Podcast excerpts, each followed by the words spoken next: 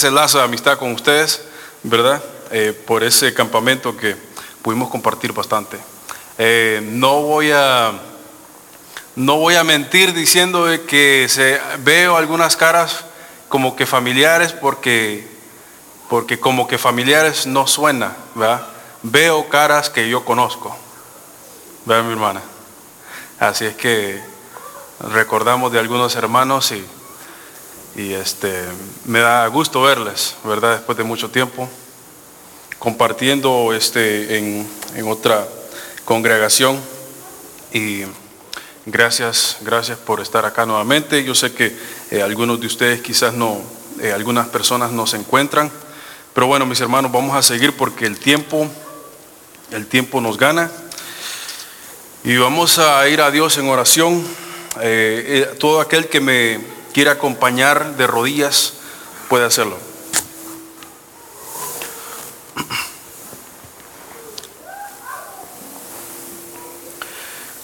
Señor Dios Todopoderoso, gracias te damos nuevamente por esa dicha de poder estar aquí, de poder, Señor, compartir tu palabra.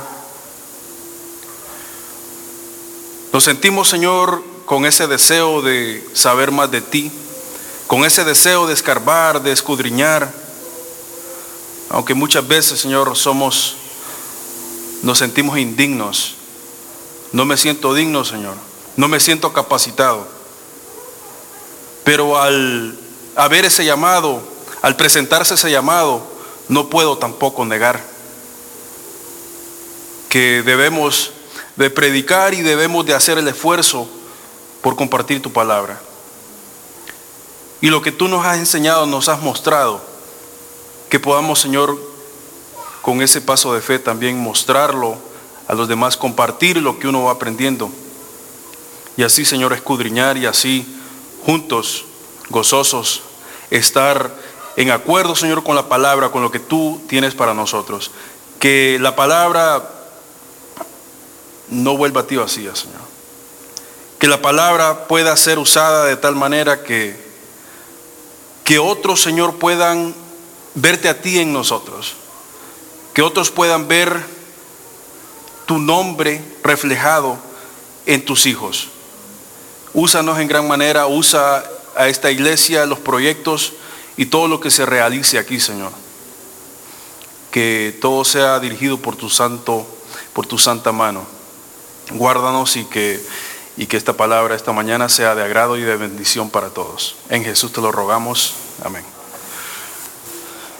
Con su permiso voy a quitarme aquí porque sí está topando aquí esta, eh, eh, esta esquina con, con el micrófono.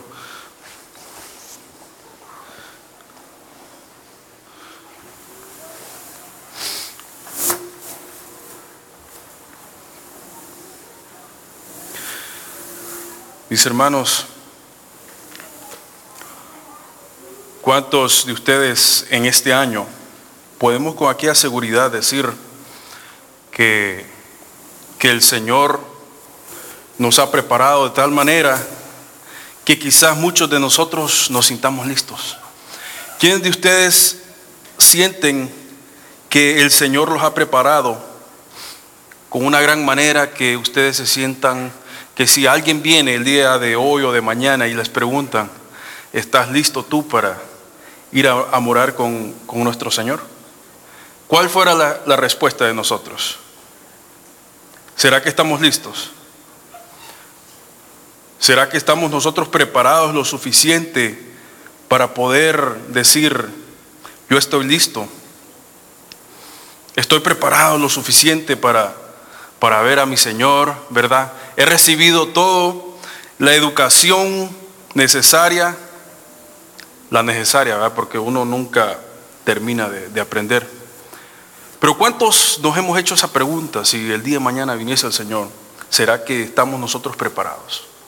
¿Será que nosotros podemos estar presentes, presentados de una manera completa, una manera total que hemos recibido esa palabra?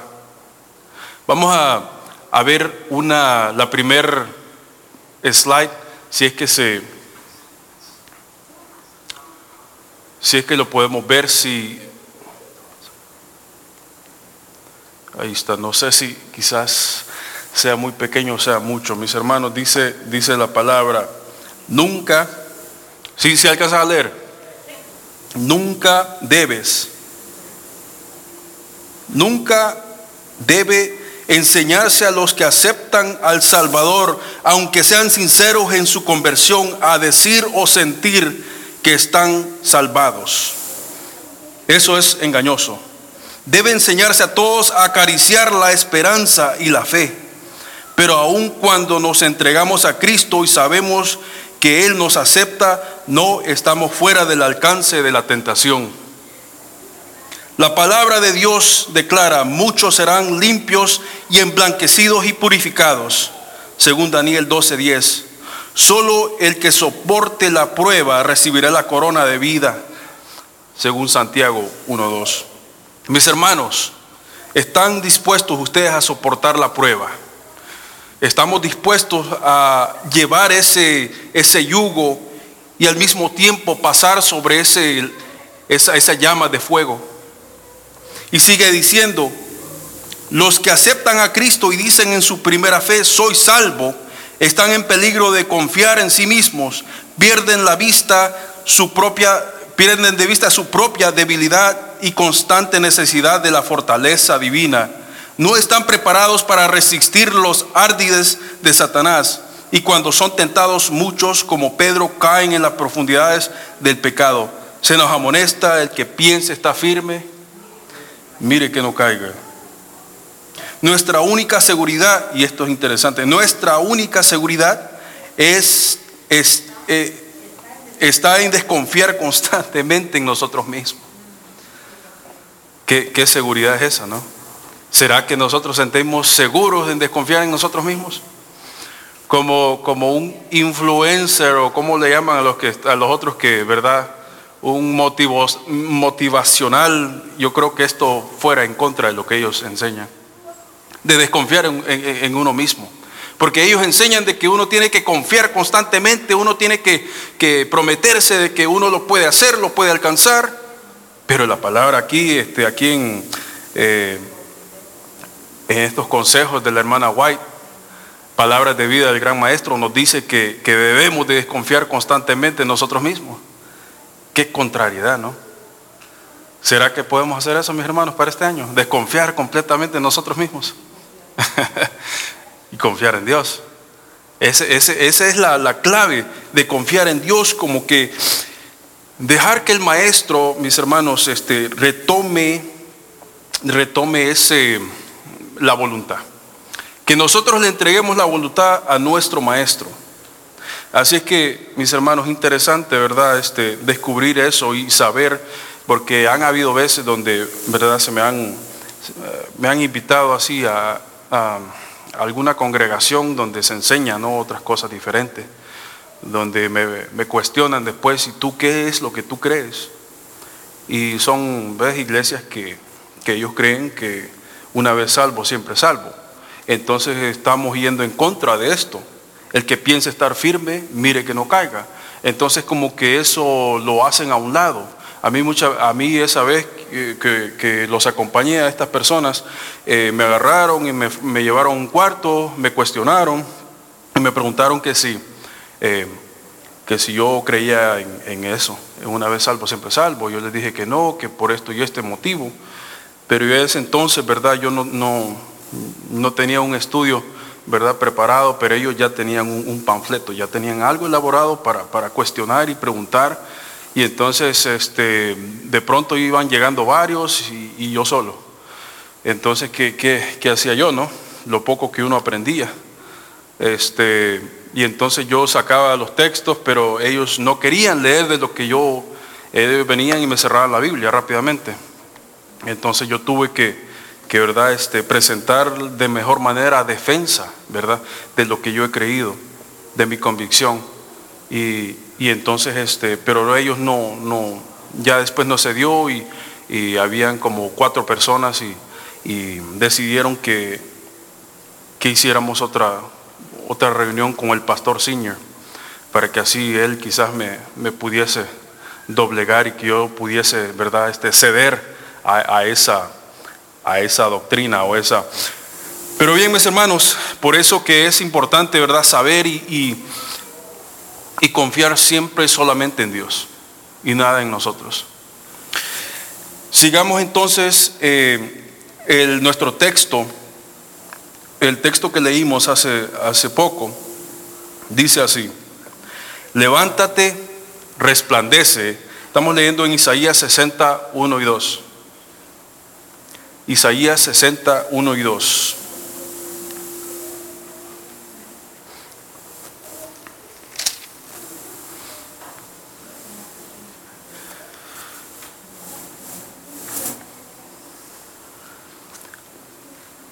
Dice, levántate, resplandece, porque ha venido tu luz, la gloria de Jehová ha nacido sobre ti.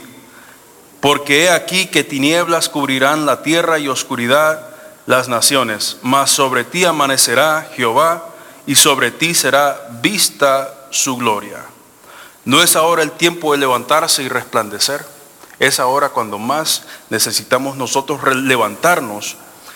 Eh, ha venido nuestra luz por haber nacido sobre nosotros. Ahora eh, ha nacido, mis hermanos, la gloria de Dios. ¿Será que Dios ya se eh, puso su gloria sobre nosotros?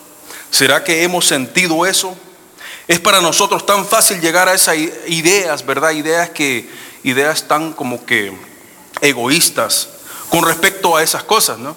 De esa gloria de Dios, cómo la gloria de Dios se manifiesta en nosotros. Engañándonos nosotros a sí mismos creemos ciertas, ¿verdad? Ciertas cosas.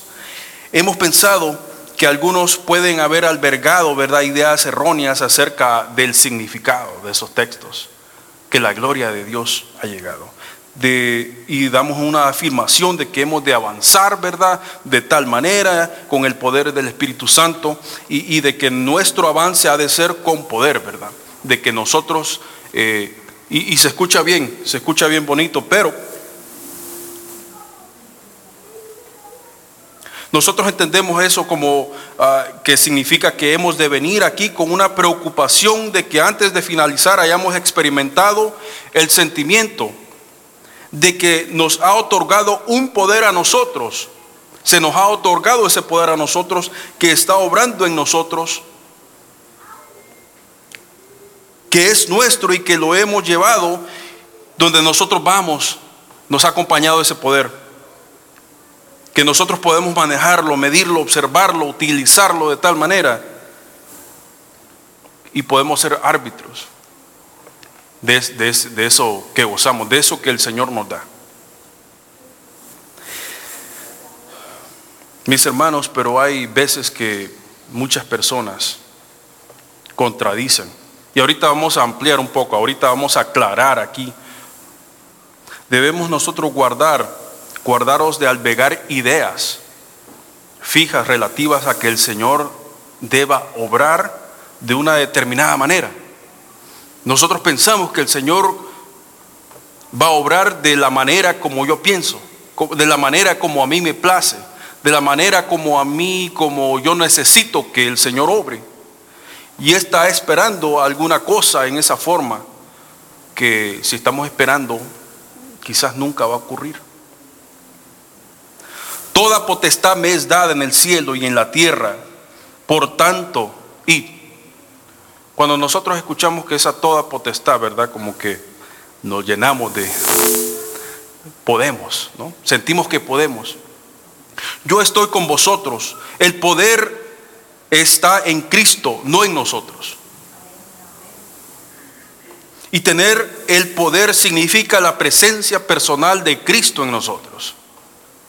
Cuando tenemos esa presencia personal de Cristo en nosotros, entonces el poder, ese poder es el que Cristo da y no el nuestro. Un pensamiento que les voy a, que voy a compartir aquí, eh, el, primer, el primer slide, no sé si lo podemos, si lo podemos, eh, bueno, aquí lo dice, el Señor otorgó es decir, se lee un poquito mejor, ¿no? El Señor otorgó a sus siervos ese poder especial en la medida en que lo requerían el progreso de su causa o el honor de su nombre. O sea que todo va con medida. Todo no es, no es que el Señor va a venir y por tanto Él, ¿verdad? Él nos dio ese poder y toda potestad me es dada. Entonces, como toda potestad se le fue dado al Señor, ahora nosotros recibimos eso. Muchas veces nosotros creemos eso, pero aquí esto nos dice que el Señor otorgó a sus siervos ese poder especial. Claro que sí, lo otorgó en la medida en que lo requerían el progreso de su causa o el honor de su nombre.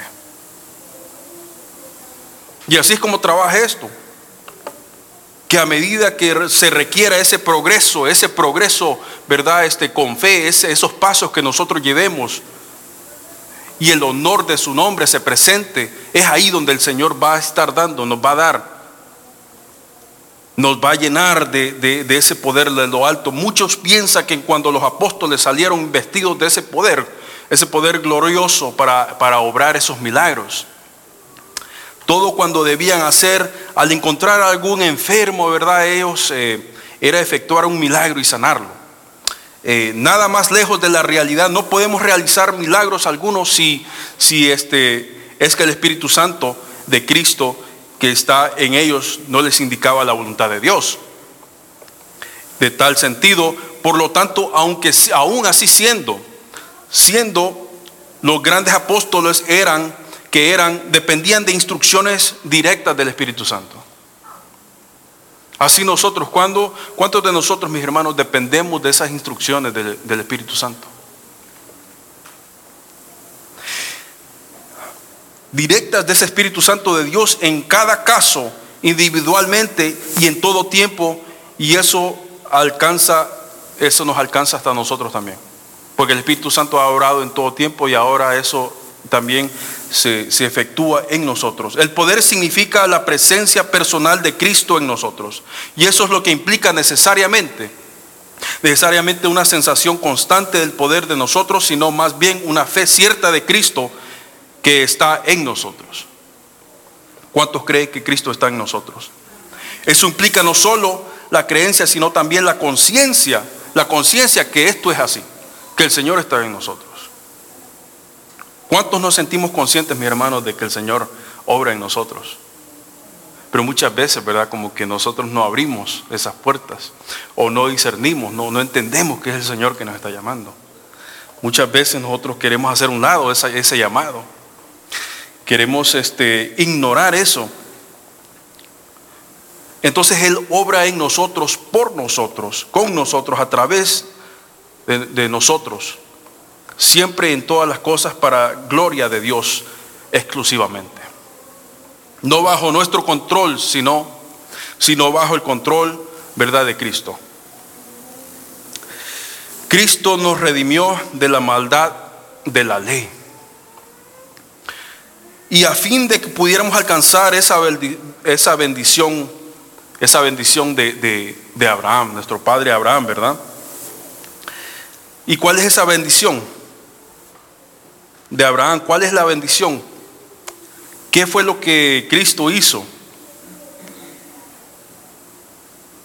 Esa bendición es la justicia de Cristo. El Señor nos llena de, su justicia por la fe en Él. Por la fe en Él. Y Cristo nos redimió de la maldición de la ley a fin de que la justicia que viene por la fe pudiera llegar a nosotros. Llegó a los gentiles, ¿verdad?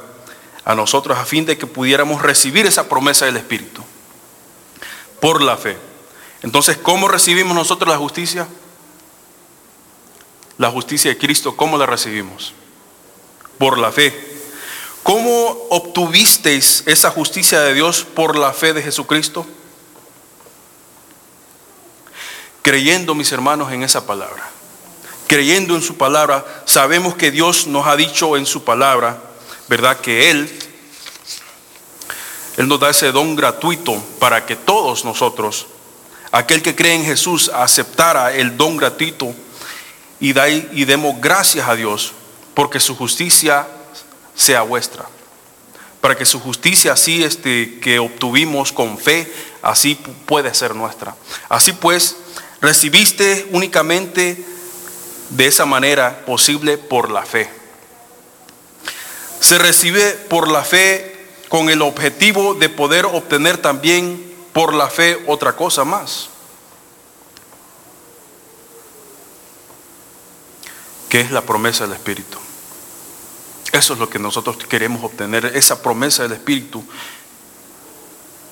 La recepción de la justicia de Dios por parte del pueblo lo significa todo. Es la condición impredecible para que su pueblo pueda recibir la promesa del Espíritu Santo, su derramamiento según la voluntad y la providencia de Dios. La promesa del Espíritu Santo ha de ser eh, recibido exactamente en la misma forma que la justicia de Dios. Por la fe, nuevamente. Así cuando Dios nos dice, tras habernos concedido esa justicia, su justicia, y habiéndonos recibido nosotros con gozo, habiendo recibido eso con gozo, con ese anhelo, por lo tanto, habiéndolo aceptado en su plenitud por la fe, como Dios dispone que la recibamos, y habiendo sido hecha nuestra, porque el propio Jesucristo nos la ha traído. Entonces cuando Dios dice, levántate, resplandece, porque ha venido tu luz y la gloria de Jehová ha nacido sobre ti. Cuando hacemos eso, cuando hacemos como Dios nos indica, cuando Dios nos dice que levantemos por la fe en Él, Él nos, Él nos quiere ver resplandecer con esa gloria. Cuando nos dice que su gloria nació sobre nosotros, que tenemos esa justicia por la fe en Cristo, entonces hemos de agradecerle porque así es, porque así lo hemos creído. Esa justicia de Cristo. Entonces hemos de agradecer, ¿verdad? Eh, ha nacido sobre nosotros esa luz.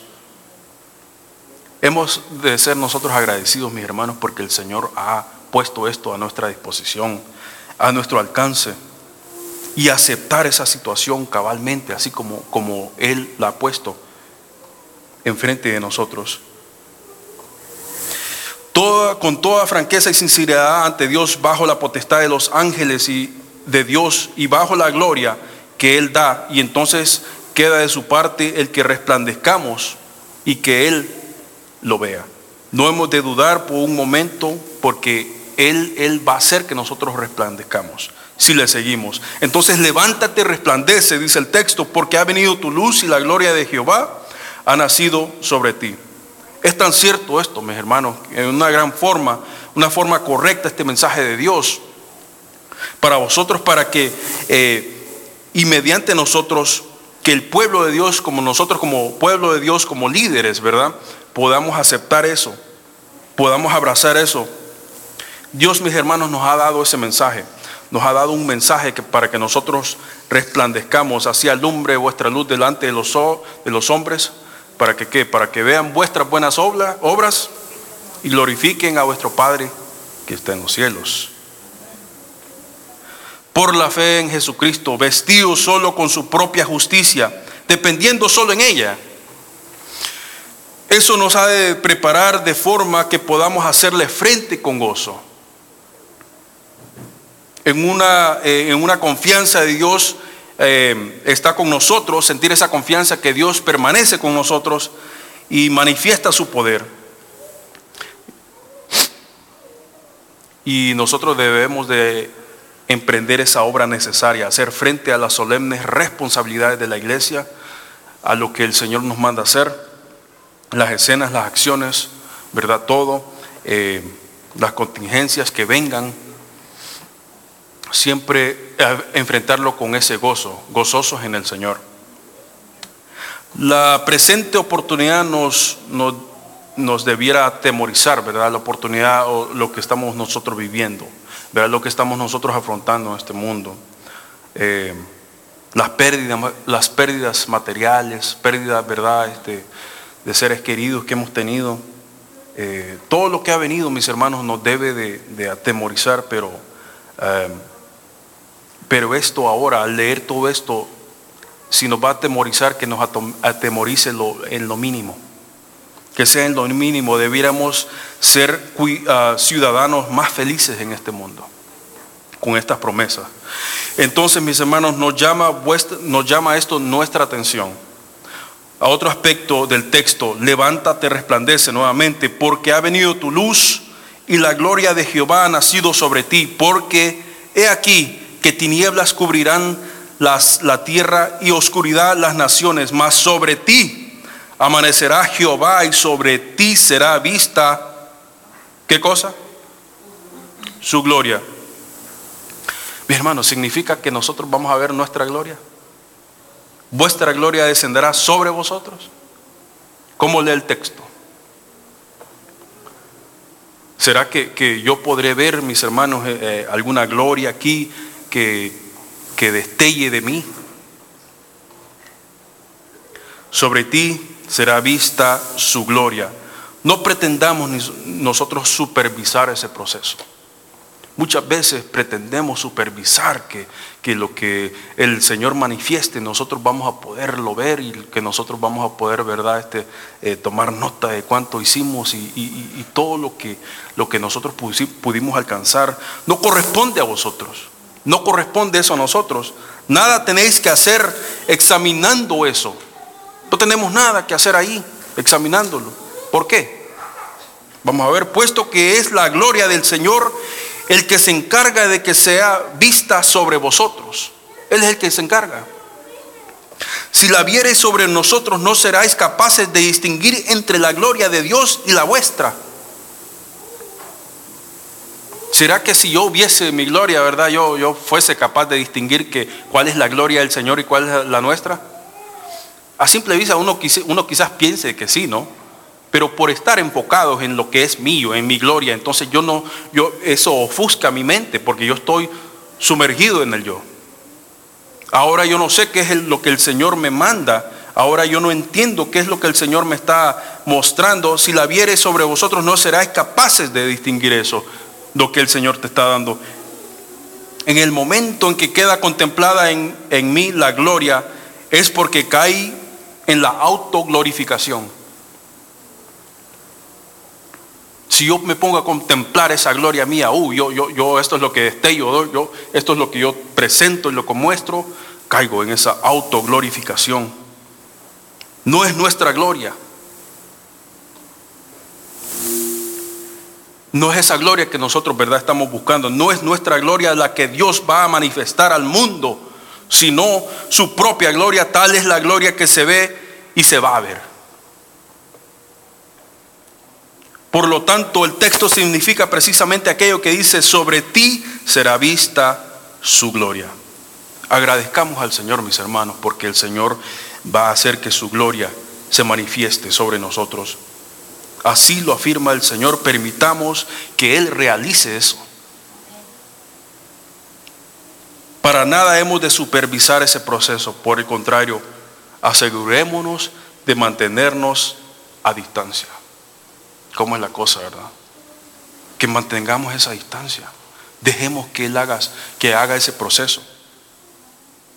Quien se atreve a interferir, mis hermanos, lo perderá por completo todo. ¿No veis que se trata de la obra misma del corazón?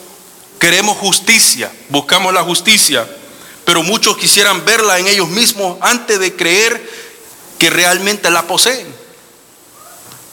Eso es lo que muchos buscan. ¿Comprendéis que de esta forma no lograráis jamás nada? No lograrán hasta que se deshagan del yo, hasta que dejen de mirar a ellos, a ellos mismos y aprendan a fijar su atención en la palabra del Señor.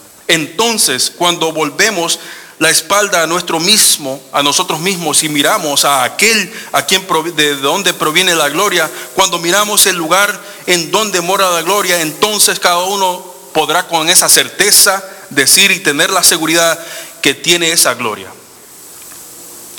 Por tanto tiempo como miré al lugar del que proviene, por tanto nosotros todos mirando como en un espejo la gloria del Señor, somos transformados. ¿Cómo?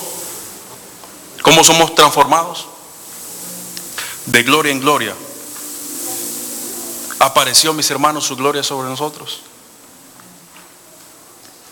Mis hermanos, eh, no caigamos en eso de que nosotros queramos ver nuestra propia gloria. Hubo una, una un, un instante, un momento donde yo por primera vez eh, eh, acudí a, una iglesia, a un, a un grupo. Era un sábado. Y el hermano que estaba predicando terminó, pues, terminó su tema. Y a mí no me gusta exagerar, mis hermanos, no me gusta exagerar y trato de contar las cosas tal como son, ¿verdad? De la mejor manera. Pero yo estaba ahí, yo escuché esto, yo lo vi, lo escuché y lo analicé y dije, no, bueno, aquí no hay nada que analizar, es claro, está claro. Mis hermanos, ¿por qué creen ustedes? Bueno, esto no se da, eh, no, es común, pero me tocó vivirlo, me tocó verlo. Eh, se paró uno de los ancianos después del, después del tema, ¿verdad? Cosa que pues yo pienso, yo siento que también eso es una falta, ¿verdad? Una falta a la devoción de la palabra del Señor, una falta, ¿verdad? A, lo que se ha presentado anteriormente. Y dijo, y dijo este, este anciano, y, no, estoy, no estoy agregándole ni quitándole, dijo que mis hermanos, tengo algo especial que contarles y dejé el último, el mejor plato para lo último. Bueno, y aquí este que, ¿verdad? ¿Qué, viene a contar? Este hermano. Pues, este, tengo un gran testimonio que, que, presentarles, ¿verdad? No quería irme sin, sin, antes de contar esto. Y entonces, mis hermanos, este, yo dije, pues es algo, importante, algo grande, ¿no? Algo que, que él pasó, algo eh, que, nos puede asombrar. Pero pues el hermano empezó a contar de que, ¿verdad? Él se sentía sin deseo de ir a la iglesia y que, y que no, no quería, estaba renuente de la cama y que por fin el Señor sintió ese llamado del Señor y por fin lo impulsó a llegar a la iglesia. Mi hermanos, ¿cuántos de nosotros no pasamos por eso a diario? Pero ese era el testimonio de él. Se, interrumpió después del tema para parar y, para contar eso. Y eso es poco. Y después dijo, si ustedes quieren escucharme predicar, voy a tener el tema el próximo miércoles. Aquí voy a estar. Así es que ustedes los invito para que me escuchen a mí a predicar. Eh, yo ya no fui a esa iglesia, mis hermanos. Yo no. Fue la última, la primera y la última vez, ¿verdad? porque e, esa es la dirigencia, e, e, esos son los ancianos, los líderes que, esa iglesia tenía. Primero interrumpió, ¿verdad? Para presentar algo que pues a todos nos pasa. Haciéndolo, exaltándose él como que si era el último, el mejor plato, mírenme a mí, ¿verdad? Yo estoy aquí presente y tuve esta vislumbre del Señor. Y ahora, si quieren escucharme, vengan. Mis hermanos, ¿será que este esta persona entiende el concepto del Señor. Entiende esto de que de lo que hemos estado hablando. De que nosotros debemos de dejar que la gloria del Señor caiga sobre nosotros. Según de Corintios 4:6, Dios que mandó que las tinieblas resplandeciera la luz, lo hizo la primera vez y ha vuelto a hacerlo Densas tinieblas cubrirán la tierra. Dios ordenó que fuera la luz y fue la luz. Ha vuelto a hablar declarando, según, según de Corintios 4.6, segunda de Corintios 4.6 nos dice, he aquí que tinieblas cubrirán la tierra y oscuridad las naciones. Sobre, sobre ti amanecerá Jehová y sobre ti será vista su gloria. Sobre vosotros se verá la luz, por tanto nos ordena, levántate, resplandece, porque ha venido tu luz. Una vez más, ha mandado que las tinieblas resplandeciese la luz.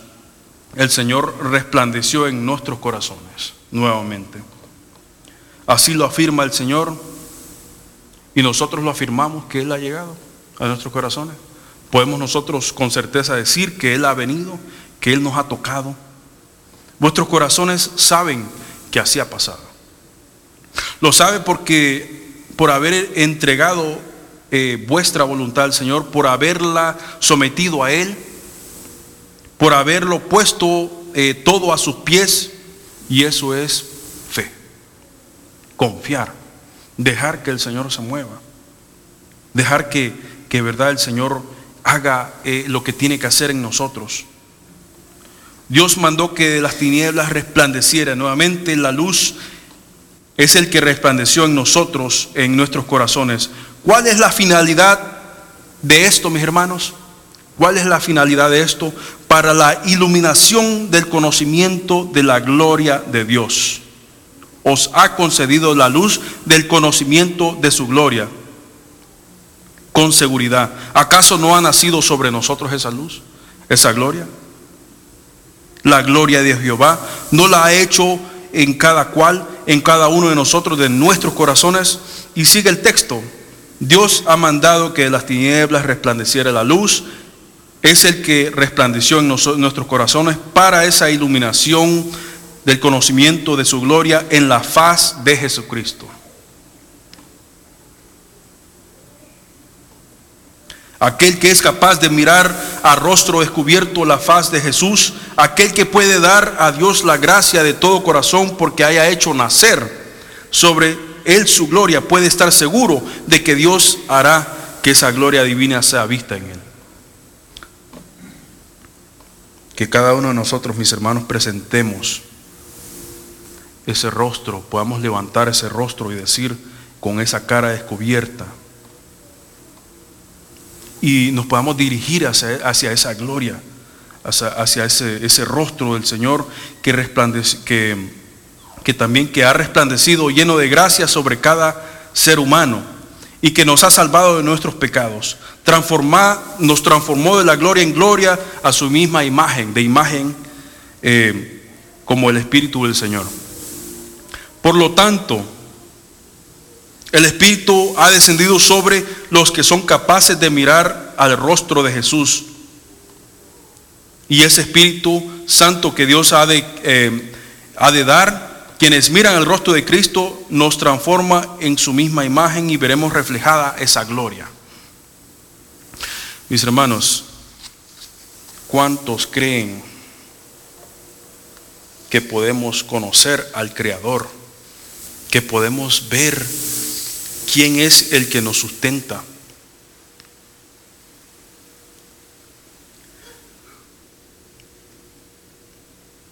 Pablo, mis hermanos, afirma que nadie declara que Jesús es Señor sino por el Espíritu Santo. Y también nos dice, solo quienes tienen el Espíritu Santo pueden entender el señorío de Cristo. Es una cuestión de conversión y salvación. ¿Será que nosotros, mis hermanos, podemos entender ese señorío? ¿Podemos entender quién es mi creador, mi sustentador, si yo no tengo el Espíritu Santo? ¿Será que se puede entender eso? Solo los que tienen el Espíritu Santo podrán entender ese señorío. La piel mis hermanos, aquí también nos da ese relato. ¿Se acuerdan ustedes cuando Moisés descendió? Cuando Moisés llegó, ¿no? Y fue, era reflejada la gloria del Señor. Él quería ver esa gloria. Quería acercarse, quería estar ahí ante esa presencia. La piel de su rostro le resplandecía, dice la, la escritura, por haber estado hablando con Dios. Pero mis hermanos, lo interesante es que Moisés no sabía eso. Él no lo sabía. Dice el texto en Éxodo 34 o 29, Moisés no lo sabía. ¿Será que también en esa misma situación también Esteban lo conocía cuando fue presentado ante ese, ante ese concilio, cuando, cuando Esteban ante ese Sanedrín, ¿verdad? ¿Será que estos hipócritas, estas personas, ¿verdad? Vieron ese destello? Ellos sí lo vieron, pero Esteban, ¿será que Esteban pudo ver eso? Su rostro brilló con la gloria de Dios, tal como si se tratara el rostro de un ángel. Lo vieron todos los que estaban en el consejo. Pero él no era consciente de eso. Era la gloria, no era la gloria de Esteban. Él no tenía nada que ver con el origen de aquella gloria. Dios estaba ahí en aquella presencia por la gran fe que Esteban tenía. Y esa fe era la fe en Cristo, mis hermanos. Y porque estaba mirando la faz de Jesucristo por la fe, con su rostro y corazones descubiertos, y al hacer así nació sobre él la gloria del Señor, de forma que eh, de tanto que los paganos como lo, lo eran, los peores paganos también, los inicuos fariseos, pudieron ver sobre él la gloria del Señor. Qué interesante, mis hermanos, que, que otros puedan ver en nosotros esa gloria. Pero si tú por la fe sigues al Señor y tú llevas esas ordenanzas, esa obediencia, yo creo que uno no fuese capaz de ver esa gloria en nosotros. Otros, otros sí. Por eso, mis hermanos, que muchas veces, ¿verdad? Es, bueno decir, ¿verdad? Yo, yo no soy el menos, soy el pecador, el, más vil pecador, soy el que menos capacidad tengo para hacer esto. Pero por la, para la honra y gloria de Dios, yo voy. Yo lo hago. Porque Él me está invitando. Él quiere que, Él quiere que nosotros nos presentemos. Entonces, mis hermanos, así como, como Esteban, Moisés también era la fe de Moisés la que permitía que su rostro brillase. No era la fe de aquellos que veían esa vislumbre, sino que la fe de Moisés. Así es que nosotros, mis hermanos, también tenemos que tener esa misma fe para que así obre en nosotros. También, mis hermanos, eh, vemos que la obra consiste hoy exactamente en lo mismo a lo que se entregaron los apóstoles, se entregaron los apóstoles cuando esa promesa del Espíritu vino sobre el, pueblo, Dios manifestó su propio poder a su propia manera, según la voluntad sobre los suyos. Esa es la forma en que Él volverá a hacerlo. ¿Cuántos creen que el Señor va a venir y va a manifestar esa gloria a través nuevamente? Y que, y que se va a ver sobre nosotros. Sus ángeles en los cielos ven siempre el rostro de mi Padre que está en los cielos, dice Mateo 18. Cuando nos unimos en la compañía con la compañía angelical, mis hermanos, miramos a donde ellos miran, recibimos lo que ellos buscan recibir. Y la ley testifica que es nuestro, porque no habrá de cubrirnos esa bendita compañía. ¿Por qué? E, e, es la, es la protección que Dios ha puesto sobre nosotros sobre su pueblo. Así que, pues lo que requiere es la fe que dirige el rostro al, al de Jesús y no por nuestra bondad, sino por nuestra necesidad. Nosotros muchas veces tenemos esa necesidad de ver ese rostro. Siguiente, mis hermanos, dice que, eh, para leer aquí, el siguiente slide dice, el brazo del infinito sobrepasa las almenas. Las almenas es como un muro, ¿no? Un muro fuerte. Las almenas del cielo a fin de tomaros de la mano con fuerza. El poderoso ayudador está cercano a fin de auxiliar al más errante de los humanos, al más pecaminoso y desesperado. Mirad hacia lo alto por la fe, dice, y la luz de la gloria de Dios brillará sobre nosotros. Mirar hacia lo alto por la fe. Y entonces esa luz brillará sobre nosotros. Ahora, aparte de la ley que se manifiesta la justicia de Dios, la justicia de Dios por medio de la fe en Jesucristo, para que todos los que creen en Él, porque no hay diferencia por cuanto todos pecaron y están destituidos de esa ley, de esa, de esa gloria de Dios. Ya casi vamos a ir terminando, mis hermanos. Levántate, levantemos nuestras cabezas, mis hermanos, dice, habiendo visto, habiendo visto las señales en el sol, la luna y las estrellas. Y en la tierra angustia de gentes, levanta vuestras cabezas, gozaos, porque vuestra redención está cerca, levantaos vuestras vistas, pues eso viene solamente mirando el rostro de quien lo ha prometido. Necesitamos mirar hacia arriba pues eso trae la justicia de la gloria de Jesucristo. Y esa es la gloria que nos ha vivificado a nosotros. El Señor requiere que nosotros levantemos esa mirada al cielo. Y que nosotros lo hagamos con un propósito. Mirad, alzar vuestras manos por la fe y Él la tomará. Cuando Dios toma esa mano de la fe, Él, él nos sostendrá a nosotros. Con mayor seguridad que si fuera posible alcanzar, alcanzarlo y fuéramos nosotros quienes nos, quienes nos aseáramos de esa mano, de esa mano divina. Mis hermanos, yo Jehová dice, te sostendré por la mano, dice Isaías 42.6. Aunque tropecemos, mis hermanos, así, aunque nosotros nos demos buenos golpes, no somos desechados en esta vida. El Señor nos sostiene. La obra será, mis hermanos, vemos que la obra de Jesucristo, la gloria de Jesucristo, ¿cuál es? La obra será abreviada en justicia, y este no, no pude poner, pero es corto. La obra será abreviada en justicia. El mensaje de la justicia de Cristo ha de ser, ha de resonar de un extremo a otro del mundo. Es la gloria de Dios que finaliza la obra del tercer ángel.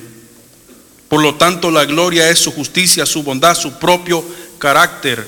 Mis hermanos, ¿qué le fue dado al pueblo de Israel?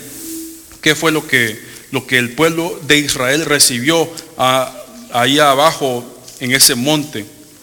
¿Qué fue lo que el Señor les dio?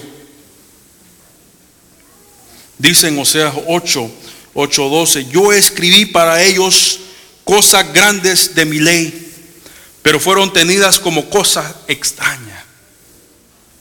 Cosas grandes de la ley, ¿qué era eso? Esa, esa grandiosidad de la ley, ¿qué era?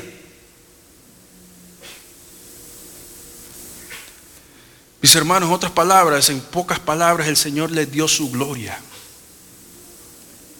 La gloria es su justicia, su bondad, su propio carácter, que se refleja en esa ley de, de Cristo. ¿Cuál es ese lugar, mis hermanos, en donde podemos ver nosotros esa justicia de Cristo? Es en el rostro de Cristo. Esa justicia al mirarlo, ¿qué efecto tiene sobre nosotros? Nos cambia en su misma imagen, nos moldea, nos transforma su misma imagen de justicia en justicia, de gloria en gloria, de carácter en carácter, como por el Espíritu del Señor.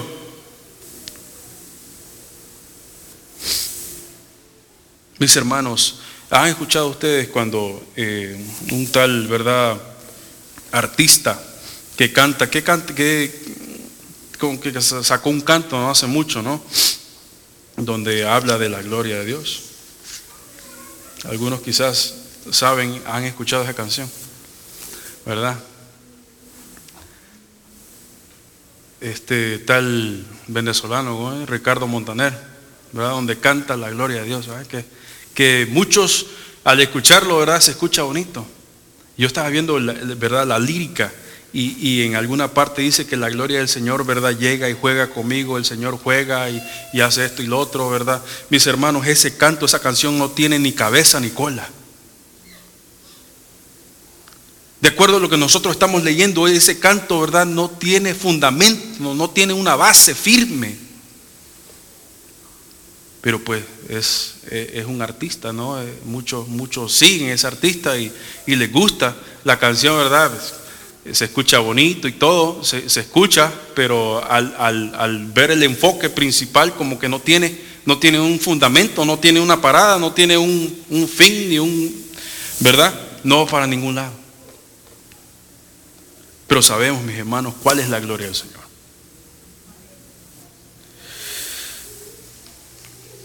Mis hermanos, la propuesta, levántate, brilla porque ha nacido tu luz y la gloria del Señor es sobre ti. ¿Lo vamos a hacer? ¿Cuánto tiempo lo haremos? ¿Por cuánto tiempo? ¿Un limitado tiempo? ¿O para siempre? Para siempre, constantemente. Y yo creo que este sería el, último, si es que tenemos otro, o ya no, es que sí, ya por el, ese fue el que ya no pudimos, ¿verdad? Proyectar. Dice, dice, y esto leo del, boletín 137, esto es de la conferencia general, eh, una conferencia general de marzo, del marzo de 1893. en la página 137, para aquel que se goza por recibir sin merecerlo, para el que siente que nunca podrá compensar un amor como ese, para el que desecha todo pensamiento de incredulidad y acude como un niño a los pies de Jesús. Todos los tesoros del amor eterno le, son el permanente don gratuito. Para todo aquel que goza por recibir sin merecerlo. Y aquel que siente que nunca podrá recompensar aquello. ¿Verdad? Si venimos con aquel carácter de, abnegación, ¿verdad? Ese don nos será dado. Ese don eterno le será permanente, eh, un permanente don, eh, un tesoro de amor eterno. Ese don gratuito será un don gratuito para cada uno de nosotros. Todos estos tesoros, perdón, son un don eterno, gratuito para todos aquellos que no tienen nada con qué obtenerlo. El Señor dice que son míos, yo sé que es así y lo afirmamos. Hay otro texto y, yo creo que este ya sería el último texto eh, y este sí podemos, ¿verdad?, buscarlo en Isaías bueno, este, este es corto. Más adelante vienen otros un poquito más. Isaías 51, 52, 1 dice, despierta, despierta. Despierta, despierta, vístete de poder, Sión. ¿De qué debemos de vestirnos, mis hermanos? De poder. Examinando la situación en que la que estamos, hemos llegado a, a ciertas conclusiones. De que necesitamos un poder, necesitamos una fuerza mayor que la acumulación de todo el poder que este mundo conoce. Necesitamos esa fuerza, ese poder que viene de lo alto. Necesitamos ese mensaje ahora mismo. Vístete de poder, Sión, vístete tu ropa hermosa, Jerusalén. ¿Cuál es la ropa hermosa? ¿Cuál es esa ropa hermosa? La justicia de Cristo, el lino fino, son las acciones justas de los santos. Se le ha concedido que se vista de lino fino, limpio, resplandeciente, pues el lino significa qué cosa? esas acciones justas de aquellos santos, según Apocalipsis 19, 7. Tal es la justicia que viene por la fe en Cristo. En este tiempo ha de ponerse la iglesia de hermosas vestiduras, Cristo nuestra justicia. Vístete tu ropa hermosa, Jerusalén, ciudad santa. Nos dirigimos hacia dónde, mis hermanos? ¿Hacia qué? Hacia las bodas. Y sigue diciendo más adelante en ese, no sé, ese mismo párrafo, si, si, si lo perdí, porque nunca más vendrá a ti incircunciso ni inmundo. Gracias mis hermanos al Señor, a partir de este entonces va a librar de quienes no están convertidos. Aquellos que vienen a la iglesia con sus propias injusticias y crear división en verdad el Señor va, a poner esa protección sobre nosotros. Y voy a, voy a adelantarme más, más, poco a poco. Una vez que Dios haya concedido a su iglesia la gracia de su poder y la gloria, el poder del Espíritu Santo, el lugar más peligroso en todo el mundo para un hipócrita será precisamente la iglesia. Imagínense, mis hermanos, que eso sea así. Que el lugar peligroso para que un hipócrita venga. Pero muchas veces, mis hermanos, vienen los hipócritas de afuera y como que nos mueven a nosotros como que nos hacen cambiar, nos hacen amoldarnos muchas veces, ¿verdad? De una manera, desgraciadamente, a ellos. Despierta, despierta, vístete de Sión, vístete tu ropa, Jerusalén, ciudad santa, porque nunca más vendrá a ti, incircunciso ni inmundo. Sacúdete el polvo, sigue diciendo. Esto estoy leyendo en Isaías 52, 1 y 2. Sacúdete el polvo, levántate y siéntate, Jerusalén. Suelta las ataduras de tu cuello cautiva hija de Sión. Mis hermanos, ahora se proclama la libertad de los cautivos. El Señor dice, es el Espíritu de Jehová. El Espíritu de Jehová es el Señor, perdón, el Espíritu de Jehová, el Señor está sobre nosotros, sobre mí, porque me ha ungido Jehová me ha enviado a predicar buenas noticias, buenas nuevas a los pobres, a los quebrantados, a los encarcelados. Y Jehová, mis hermanos, vendrá y el día de la venganza del Dios nuestro, a consolar a todos los que están de luto, ordenar a, los afligidos de Sión que, ese esplendor en su gloria, eh, en lugar de cenizas, aceite, gozo en lugar de luto, manto de alegría, en lugar de espíritu angustioso, serán llamados árboles de justicia, plantío de Jehová, para la gloria suya. Isaías 61, 1 al 3, sacúdete nuevamente ese polvo sacúdete, levántate y siéntate, Jerusalén, suelta esas ataduras de tu cuello cautiva, hija de Sión, porque así dice Jehová, de balde fuiste vendido, escuchen bien, por tanto sin dinero seráis rescatados. Fuiste vendidos, pero ahora sin dinero, sin un precio, ¿verdad? Yo te rescataré sin dinero seráis rescatados, porque así dijo Jehová, mi Señor, mi pueblo descendió a Egipto en tiempo pasado para morar allá y los asirios lo cautivaron sin razón. Y ahora Jehová dice que hago aquí que, ya que mi pueblo es llevado injustamente, los que de él se enseñorean lo hacen aullar y, y continuamente blasfeman contra mi nombre todo el día, dice Jehová. Por tanto mi pueblo conocerá mi nombre en aquel día, porque yo mismo que hablo, he aquí estaré presente. Cuán hermosas son esos montes de los pies del que trae alegres nuevas, del que anuncia la paz, del que trae las nuevas de, ese bien, de bien, del que publica la salvación, que dice, Sión, tu Dios reina. Voz de atalaya, alza la voz y grita en alto, grita con júbilo Ojo a ojo verá que Jehová vuelve a traer a.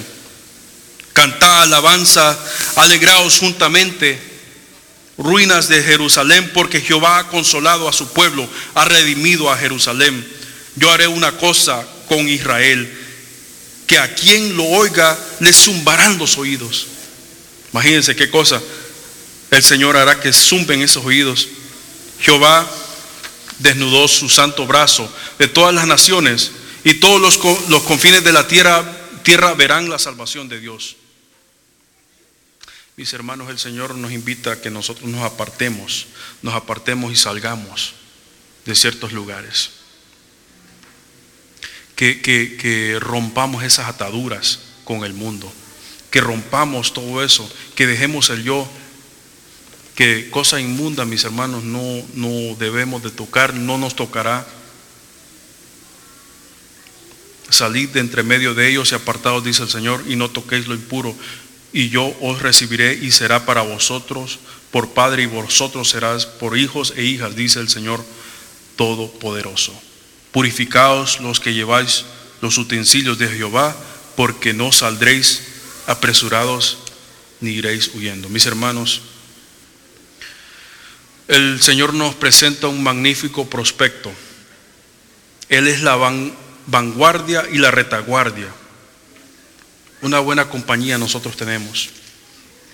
Y Él quiere que nosotros, mis hermanos, podamos brillar, que esa gloria de Él pueda brillar en nosotros y nosotros podamos presentarnos a Él día a día, que nosotros podamos alzar nuestras voces y pregonar esa justicia.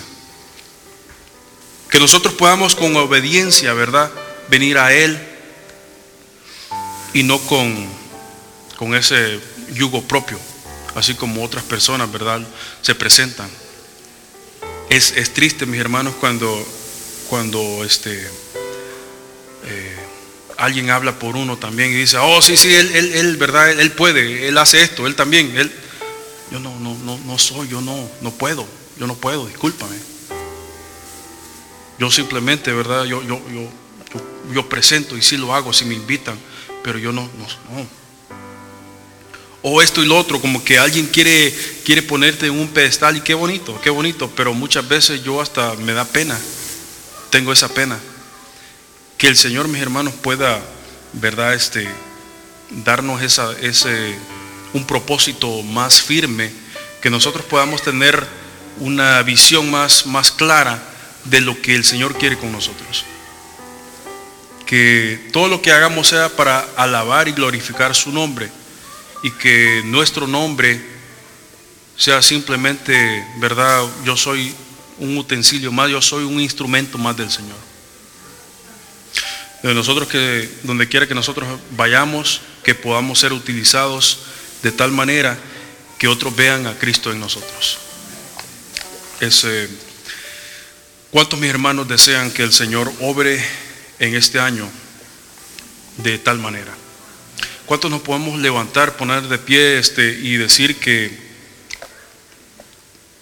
con ese deseo, con ese fervor, que esa gloria, esa gloria del Señor, ¿verdad?, pueda caer sobre nosotros, pero que nosotros nos mantengamos alejados, alejados del saber, de, poder marcar y poder, ¿verdad?, como que analizar lo que el Señor, esos propósitos del Señor, sino que dejar que Él hable, que Él hable por nosotros, dejar que Él obre, dejar que Él brille en nosotros y que nosotros nos preocupemos de hacer solamente su voluntad, sin ver, ¿verdad? El yo, sin ver lo que yo soy capaz, lo que yo he alcanzado.